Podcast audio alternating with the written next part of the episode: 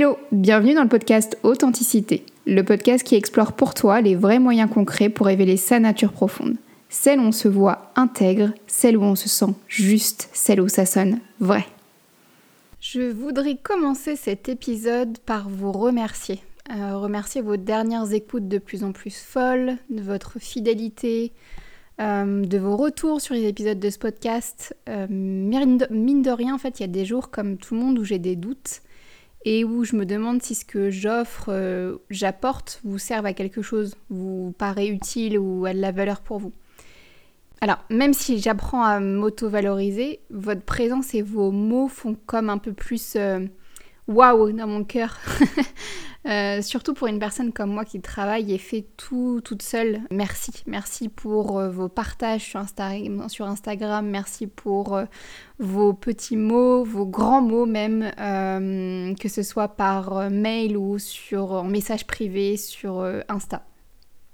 Je sais aussi de sources sûres, c'est-à-dire mes stats, que vous êtes plusieurs ici à écouter le podcast dans l'ombre. Sache que même si je sais pas qui tu es, merci de m'écouter et de t'engager toi aussi dans ton authenticité parce que je sais comme, euh, comme ça peut être challengeant, impliquant, bougeant euh, et que ça demande beaucoup de courage d'être authentique au quotidien. Et puis si tu as envie de sortir de l'ombre, parce que tu sais, comme j'aime que chacun se mette à la lumière et que mettre un prénom derrière un chiffre, bah, je préfère, contacte-moi, qu'on échange, qu'on vive des relations de, folie, même quand on veut nous faire croire que c'est plus possible. Voilà, mon message est passé. Sur ce, aujourd'hui j'ai envie de te parler de ces trucs bizarres que je fais, euh, que j'ai jugé beaucoup au point de pas en parler, et que j'apprends aujourd'hui à, moins les juger, donc à les accepter. Euh, aimer serait un trop gros mot, enfin un grand mot pour moi pour l'instant. Pourquoi et comment adopter la bizarrerie attitude? J'ai décidé d'en faire un épisode parce que dernièrement j'ai beaucoup écouté de gens euh, dits bizarres raconter leurs trucs bizarres et ça m'a fait du bien ça m'a permis de mettre des mots sur des trucs que je ressentais et que j'avais pas bien, que je savais pas bien expliquer. Ça m'a permis aussi de me dire que je suis pas totalement cinglée. ça m'a rassurée sur ce que je vois, je perçois de temps en temps. Euh, ça m'a comme autorisé à explorer un peu plus, à développer un peu plus, à accepter un peu plus ça chez moi. Et ça me permet aussi de faire plus confiance à ma, à ma bizarrerie attitude. Et du coup, je me suis dit que j'allais aussi t'en parler.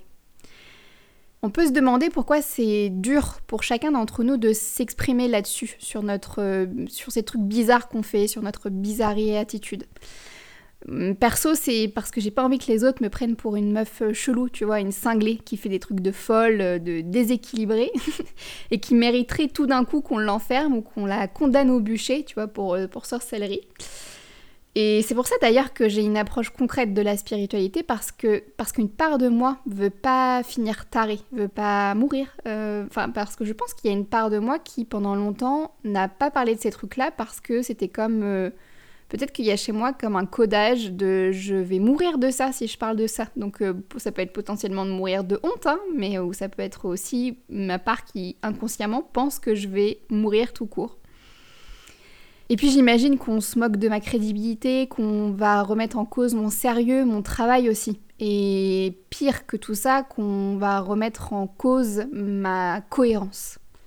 C'est d'ailleurs pour ça que même ceux et celles qui font des accompagnements avec moi ou qui en ont fait ne savent pas tout de ce que je vais raconter dans cet épisode. Alors bon, aujourd'hui je sais pas ce qui m'arrive, si c'est parce que ça fait plusieurs fois, euh, que je me dis Mylène, vas-y bouge tes fesses, dis-leur, ou si c'est parce que la situation sanitaire me fait dire que finalement bah j'ai plus rien à perdre, mais dans tous les cas euh, j'ai eu l'élan et quand on a l'élan avec moi, bah on y va direct. Tu sais que ma mission est de nous reconnecter à notre monde intérieur, dans nos cœurs, nos corps et nos âmes respectifs pour qu'ils nous guident au quotidien. Et tout ça, surtout dans des périodes de transition, notamment des changements professionnels et tout ce qui peut concerner des guérisons intérieures comme une rupture amoureuse, un deuil, une remise en question personnelle, le fait de devenir parent aussi par exemple, etc. Ce qu'on appelle être une passeuse d'âme. Et en fait, les passeurs d'âme accompagnent des changements vibratoires. Et en tant que passeur, on peut aussi accompagner les autres dans des transitions vibratoires plus globales, plus collectives, comme euh, les cycles lunaires, les solstices, les équinoxes, euh, certaines configurations euh, astrologiques, comme quand Mercure, Mercure rétrograde par exemple, ou d'autres portails énergétiques. Mais ça, on s'en reparle quand je serai prof de Koya et que je pourrai vous proposer officiellement des danses et des rituels à ces dates clés. Ce qui est drôle, mais alors vraiment drôle, hein tu vas rire de fou, c'est que j'ai appris et confirmé que j'étais passeuse d'âme seulement en juillet dernier, donc en juillet 2020, alors que j'ai créé mon entreprise en 2018 ah, c'est très drôle, hein. Pourquoi je dis ça? Parce qu'en fait, mon nom d'entreprise s'appelle Génération Transition. Et le nom de mon entreprise, ça m'est apparu un matin au réveil il y a deux ans, donc avant de savoir que j'étais passeuse d'âme, tu vois. Et je me suis passionnée pour l'astrologie en février-mars dernier, donc en quatre mois avant de confirmer que j'étais passeuse d'âme. Donc euh, on, se fend carrément la poire. Hein. C'est comme si mon, mon cœur m'avait doucement et sûrement dirigé par là. Euh, en tout cas, moi je trouve ça très drôle. Et c'est au hasard en fait d'une vidéo YouTube d'un mec qui se présentait comme passeur d'âme que quand même j'ai trouvé qu'il y avait beaucoup de similitudes et que bah, j'attirais naturellement en accompagnement et dans ma vie, que je faisais naturellement euh, des choses que je me suis dit qu'il y, y avait peut-être quelque chose à creuser, tu vois. Alors qu'est-ce que je fais en accompagnement? Qu'est-ce que c'est Qu'est-ce que ces trucs bizarres que je fais? Dans mon corps. Donc je vais te parler d'abord de, ouais, de, ce qui, de ce qui se passe pour moi comme truc bizarre et chelou que je comprends pas toujours en accompagnement. Et puis après, je te parlerai aussi des choses un peu plus globales euh, dans ma vie de tous les jours finalement, même si les deux sont beaucoup liés. Euh, je m'appuie sur euh, quelques trucs bizarres que mon corps sait faire. Je peux entendre quelle part de toi a besoin de s'exprimer et je la ressens dans mon corps. je ressens l'émotion qui est liée. Par exemple, euh, pour que ça soit très concret pour toi, pas plus tard que ce matin, j'ai eu un accompagnement avec une femme qui était en révolte, en ras-le-bol de tout, euh, tout l'énerver, tout l'agacer. Soit dit en passant, euh, vous êtes plusieurs en ce moment, et dont moi, à être frustrée, à, en colère, agacée, révoltée. J'ai très très envie de faire un épisode sur pourquoi en ce moment on est plusieurs à être dans cet état. voilà, je pense que ça arrivera dans les prochaines semaines. Identifier l'émotion, c'est très facile pour moi parce que mon corps va comme filtrer des mots-clés liés au ressenti. Donc quand tu vas me parler, je vais tout de suite repérer les mots-clés qui vont faire comme résonance avec l'émotion.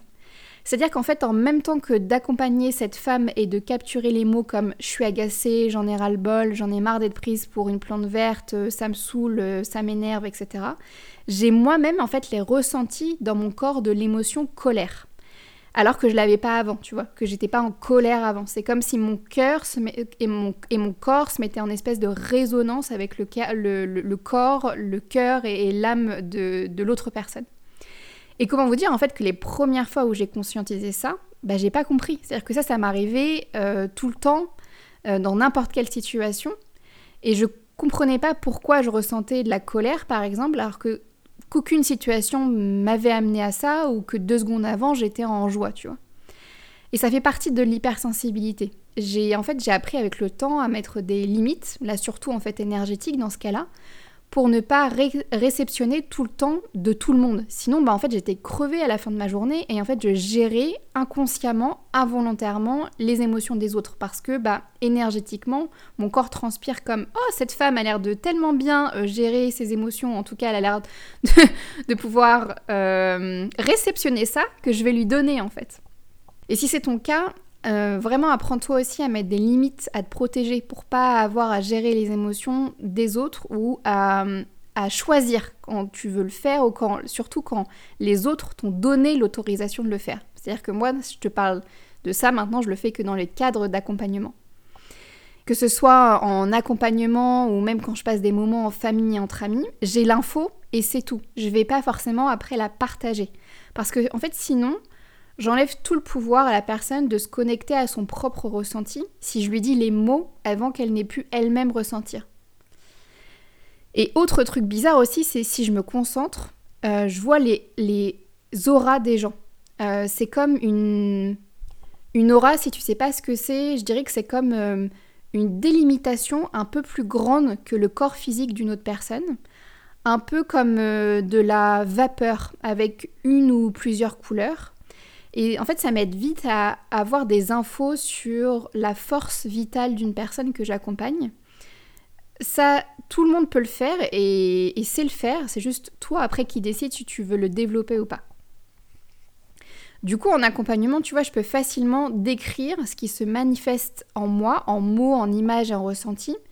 Et je vais toujours questionner ce qui se manifeste pour valider, confirmer ce qui est manifesté en moi, pour pas prendre ça comme acquis parce que euh, bah, je reste une humaine et que ce que je peux ressentir peut être une projection ou, peut euh, être quelque chose qui arrive pour moi et pas forcément pour la personne. Donc je, mets toujours ça en, en questionnement, en interrogation.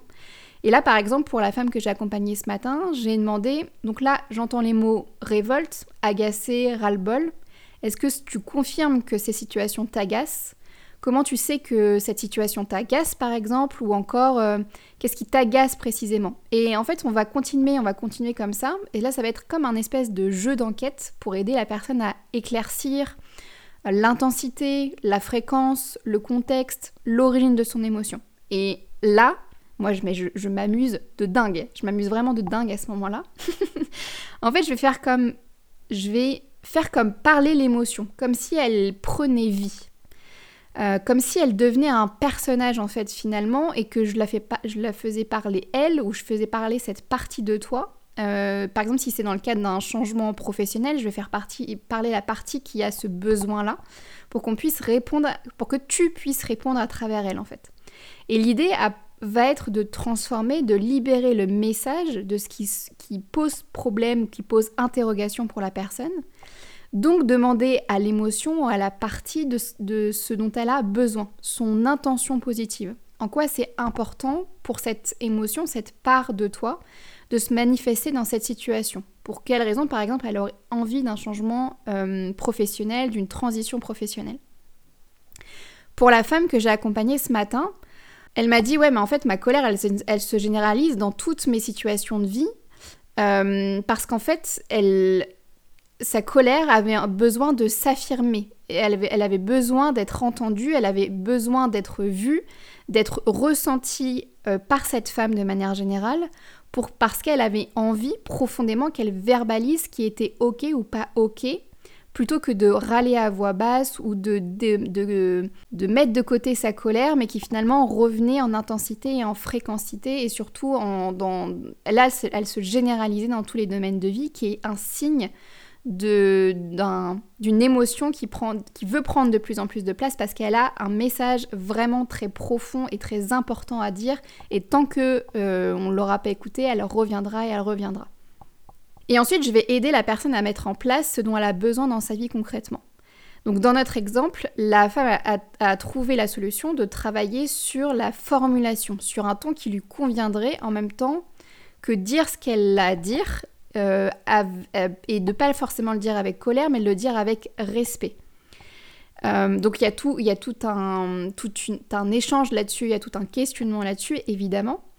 Finalement, en fait, quand quand j'échange comme ça, quand je, questionne en coaching, j'ai l'impression que j'échange pas avec le avec l'être en entier, en, tout cas pas quand on enquête, pas quand il y a ce questionnement, mais avec le, corps, le cœur, l'âme, pour qu'il puisse avoir tout l'espace de transmettre ce dont il a besoin euh, pour la personne sur le moment. Et cette mise en mots, en images et en ressenti était ensuite, ensuite à harmoniser le tout en fait. Ton corps, ton cœur, ton âme, ça permet de, personnaliser l'accompagnement du début jusqu'à la fin pour permettre une réelle transformation. Et quand je dis image, c'est parce qu'aussi il y a des fois où euh, j'ai une image qui va, me, qui va me venir. Là, je vais te donner un autre exemple euh, concret.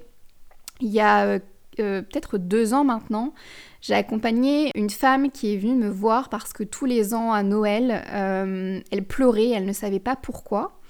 Donc ça a commencé début décembre et en fait elle, elle avait lié sa tristesse à Noël et en fait à un moment donné moi je vois un gâteau d'anniversaire arriver dans, mon, dans, ma tête, dans mon, je ne saurais pas t'expliquer comment. Hein. Je, encore une fois c'est très bizarre, très chelou, je, je, c'est vraiment bizarre. Bref, je vois ce gâteau d'anniversaire et donc je lui, je lui dis mais euh, euh, est-ce qu'il y aurait un lien avec euh, ton anniversaire ou je crois que je lui dis ou peut-être quand est-ce que est ton anniversaire? Et en fait elle me dit bah c'est en décembre et du coup on, fait le lien, elle fait le lien à ce moment-là que finalement en fait sa tristesse n'est pas liée à Noël mais liée au fait qu'on a qu'elle a dans sa famille on n'a jamais pris le temps de, donner de l'espace et de l'importance à sa fête d'anniversaire et, à Noël. Et donc, il y avait comme une tristesse, un truc qui n'était pas OK pour elle, dans le sens où elle voulait pas laisser partir le fait qu'on ne prenne pas de l'importance à sa fête d'anniversaire. Et depuis qu'elle prend soin de prendre du temps, de, l'énergie, de fêter son anniversaire ou de demander à des personnes de, préparer ça, il y a comme quelque chose qui s'est transformé pour elle. Et euh, après, elle, m'a dit qu'elle rigolait par exemple en voyant des, films de Noël, ce qu'elle n'arrivait pas avant à, faire ou à apprécier des moments en famille, ce qu'elle n'arrivait pas avant à faire. voilà, il y a vraiment toutes ces choses qui arrivent en accompagnement. Et pour moi, enfin, c'est vraiment des trucs très bizarres. Hein. Je te le raconte là euh, comme si c'était évident, mais euh, c'est très chelou. Hein. On, se l'entend, c'est très chelou. Et donc je fais parler ton corps, mais c'est pas moi qui, c'est pas moi qui parle en fait, c'est toi. Et je permets juste les conditions nécessaires et favorables à cette reconnexion à ton corps et à ton monde intérieur. J'ai l'impression en fait d'être juste un, un canal, tu vois, d'être euh, juste quelqu'un qui te permet de mettre tes propres mots, tes propres images et tes propres ressentis sur ce qui se passe à l'intérieur de toi. Et d'ailleurs, en fait, quand tout est libéré ou résonne, euh, cœur, corps, âme, esprit, je ressens des frissons qui parcourent mon corps de d'en haut jusqu'en bas, euh, qui sont plutôt centrés sur ma colonne vertébrale, donc sur le derrière de mon corps. Euh, voilà, c'est un, de mes signes qui me fait dire qu'on peut clôturer finalement le processus de transformation, libération. Euh, d'autres, je sais, vont avoir des rots, par exemple. Euh, ouais, enfin, c'est vraiment très, très bizarre, encore une fois. Et ce qui est très intéressant en fait dans tout ça, c'est qu'on fait jouer à la fois le cœur et le mental. de mon côté, par exemple, je... mon cœur, tu l'as bien compris, enfin, je vais mettre dans mon cœur pour échanger de cœur à cœur avec toi, d'âme à âme. Et puis mon mental va me servir pour t'aider à concrétiser ta solution, ton besoin, euh, en, te posant des questions ciblées, et puis à comprendre ce qui pourrait bloquer pour mettre en place ce, besoin-là. Et c'est pour ça finalement que les gens trouvent des solutions qu'ils ne voyaient pas avant ou qu'ils ne pouvaient pas se dire avant, parce que leur corps, euh, parce que là, en fait, à ce moment-là, c'est leur corps qui parle et pas euh, seulement leur mental. Et c'est pour ça qu'on dit qu'on a déjà toutes les solutions en nous, en fait. Elles sont dans notre corps. Et en fait, en accompagnement, tu viens juste les faire popper, quoi. Une autre chose bizarre que je fais et que j'ai jamais entendue, donc si toi tu aussi tu le fais, euh, dis-le moi, c'est que je danse. Je danse beaucoup euh, parce que bah, c'est encore une fois quelque chose qui me permet de me reconnecter à mon corps et je fais ça notamment entre chaque accompagnement. Euh, donc le, truc bizarre là-dedans, c'est pas de danser, c'est le, le, fait que quand je danse, il y a, euh, j'ai l'impression qu'il y a beaucoup de choses qui se, se, passent quand je danse entre les accompagnements. C'est comme si en fait, euh, dans un premier temps, je dansais pour remercier ce qui venait de se passer, de, de, d'aussi de dégager ce qui ne m'appartient pas de cette séance ou ce qui n'appartient plus aussi à la personne qui a été accompagnée. Enfin, de voilà, de ouais, vraiment, je ressens des énergies qui se dégagent de mon corps. Euh, et comme si par le mouvement, en fait, j'autorisais ces transformations-là. Ensuite, il y a un autre moment dans ma danse où je vais euh, me ressourcer, me permettre de retrouver ma propre énergie, de me reconnecter véritablement qu'à mon corps et d'être euh, intégralement moi pour le prochain rendez-vous. et ça encore, c'est très, c'est chelou. je, je, sais pas qu'est-ce que vous allez penser de moi à la fin de, ce, cet épisode, mais c'est pas grave, je, continue. Euh, et il y a un troisième temps dans cette danse finalement où je me, où je me permets de, me connecter à cette chose qui est plus grande que nous euh, et qui nous guide en fait pendant la séance de coaching. Donc euh, on a l'impression que c'est très long là quand j'en, quand, comment j'en parle, mais des fois ça peut être vraiment une danse de 5 minutes et il y a ces trois choses là qui arrivent que j'ai, que j'ai réussi à à identifier en fait, à, capter de ma danse avant que je, enfin, que je fais toujours naturellement, mais que je n'avais pas conscientisé ces trois moments-là. En parlant d'être connecté à un truc euh, plus grand que soi, euh, je me balance quand je médite euh, d'avant en arrière et de côté. Et ça m'a fait tellement flipper la première fois que j'ai arrêté parce que mon, en fait mon corps s'est mis à faire ça tout seul et j'ai stoppé le truc, en fait, j'ai arrêté de méditer et je suis allée en parler, paniquer à mon ex-copain en mode euh, je, je veux plus méditer, je sais pas ce que mon corps fait. et en fait, à l'époque, j'avais cherché des solutions sur internet et j'avais pas trouvé. Enfin, en tout cas, un espèce de forum où on pouvait en parler, où quelqu'un pouvait mettre des mots. Il y a que récemment, en fait, que j'ai su que, enfin, ce que ça voulait dire. Donc en fait, d'avant en arrière, ça veut dire que tu te connectes à la terre, au feu, à l'humain, que tu es en train d'être vraiment connecté au concret. Et de gauche à droite, c'est le ciel, le côté yin, euh, notre, notre âme. Et donc ça veut dire que là, tu es très connecté en fait à ce qui est au-dessus, en fait, à ce qui est plus grand que nous.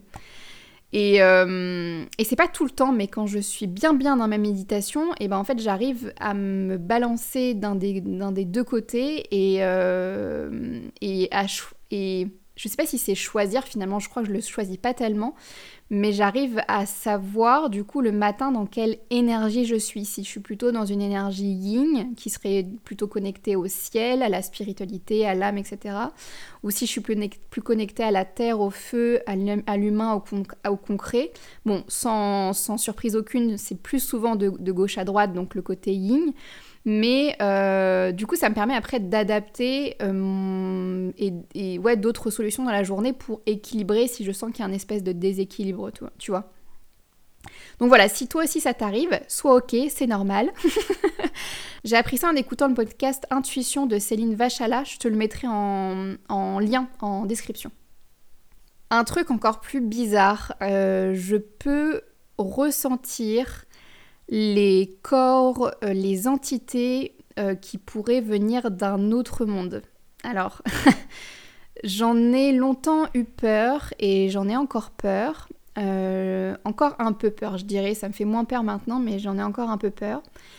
Chez ma grand-mère, en fait, il y avait un escalier quand je montais en haut. Ça me faisait comme une sensation extrêmement lourde dans le corps.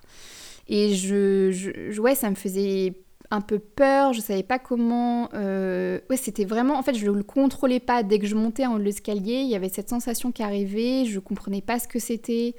Euh... C'était dense, c'était lourd, c'était. Ouais, je, ça me faisait presque peur. Des fois, j'avais envie de redescendre les escaliers, alors c'était encore pire euh, la nuit.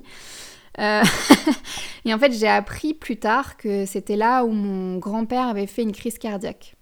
Et ces moments-là, ces sensations-là, euh, je, les ai souvent euh, dans des endroits où il y a pu arriver des choses comme ça, ou des, choses qui n'ont pas été transformées, euh, qui n'ont pas été libérées jusqu'au bout du processus. Et j'ai souvent peur la nuit d'être envahie parce que oui, la mort fait partie des transitions qu'un pasteur d'âme peut faire. Et donc je peux accompagner une fin de vie, par exemple, où un défunt a gagné la lumière s'il est resté euh, coincé entre, entre deux mondes. Et, hum, et, je commence petit à petit à développer cet aspect, à m'intéresser à, cet aspect, mais euh, voilà, pour le moment, je suis vraiment centrée sur les vivants et je laisse ceux qui sont vraiment experts sur ce sujet euh, faire, parce que moi j'ai encore besoin de m'apaiser par rapport à ça. Et, euh, et puis déjà, le fait d'être une passeuse d'âme qui fait des trucs bien chelous et bien bizarres euh, pour les vivants, euh, ça me va déjà bien hein, d'assumer ça. Donc chaque chose en son temps. En fait, je sens que je suis comme un espèce de canal. Je peux à la fois attirer beaucoup d'énergie, on va dire, divine, lumineuse. Enfin voilà, il y a quelque chose comme qui, guide hein, pendant les, les, les, séances de coaching que je comprends pas moi-même. Euh, enfin, en tout cas, pas totalement. Et en même temps, je peux aussi être, euh, être polluée par des choses qui m'appartiennent pas. Donc j'ai compris, en fait, comme dans la vraie vie d'ailleurs, que je pouvais mettre mes limites, m'en protéger.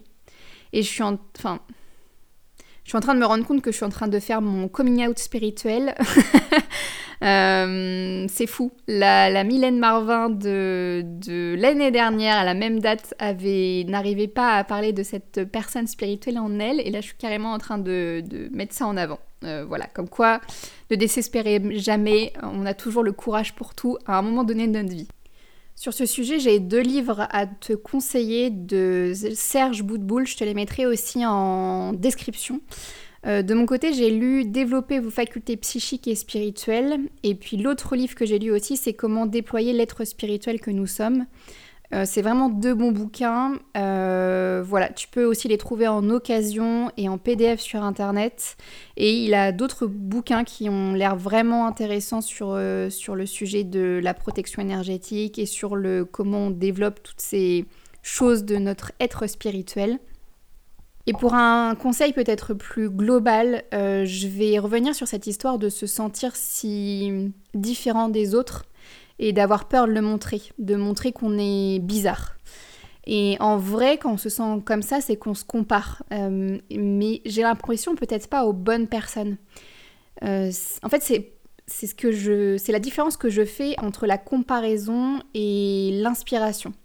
C'est sûr que si ton regard, tes pensées t'attirent vers des gens plus conformes à ce que la société attend de nous, on peut vite ne pas vouloir oser montrer qui on est vraiment, et donc tous ces trucs qui nous différencient des autres, et tous ces trucs qui font qu'on est plus ou moins bizarre que les autres. Et le plus, le plus fou dans tout ça, c'est qu'en vrai, ce qui m'attire, moi de mon côté, c'est les gens bizarres. C'est les artistes bizarres, c'est ceux qui font des choses bizarres, parce que je dois me retrouver un petit peu en eux, je crois. Et, et du coup, je t'invite à changer ton regard, à transformer tes pensées en en utilisant la, comparaison dans un but positif. Et c'est ce que j'appelle du coup l'inspiration. C'est qui sont ces gens qui t'entourent, qui peuvent t'aider à être celui que tu veux devenir, qui font déjà ces choses que tu veux faire ou que tu ressens déjà ou que tu vois déjà, qui peuvent t'inspirer. Ces gens qui te font te dire, si eux l'ont fait, je peux le faire en fait. En vrai, moi, ça m'aide de me dire, oh bah, au vu de ce qu'il vient de faire, moi, ce que je vais faire là, c'est comme normal. Donc bon, bah, je vais pas en faire une montagne et puis je vais le faire. du coup, je suis en train de me dire qu'on peut complètement en avoir rien à foutre d'être bizarre. Euh, donc maintenant, à toi d'aller explorer ta bizarrerie attitude pour devenir toi-même. Je suis vraiment contente que cet épisode t'ait plu. Tu cherches comment soutenir ce podcast? Plusieurs moyens s'offrent à toi. Tout est expliqué dans le descriptif de chaque épisode le plus simple et le plus rapide, t'abonner et laisser une évaluation. Évidemment, authentique.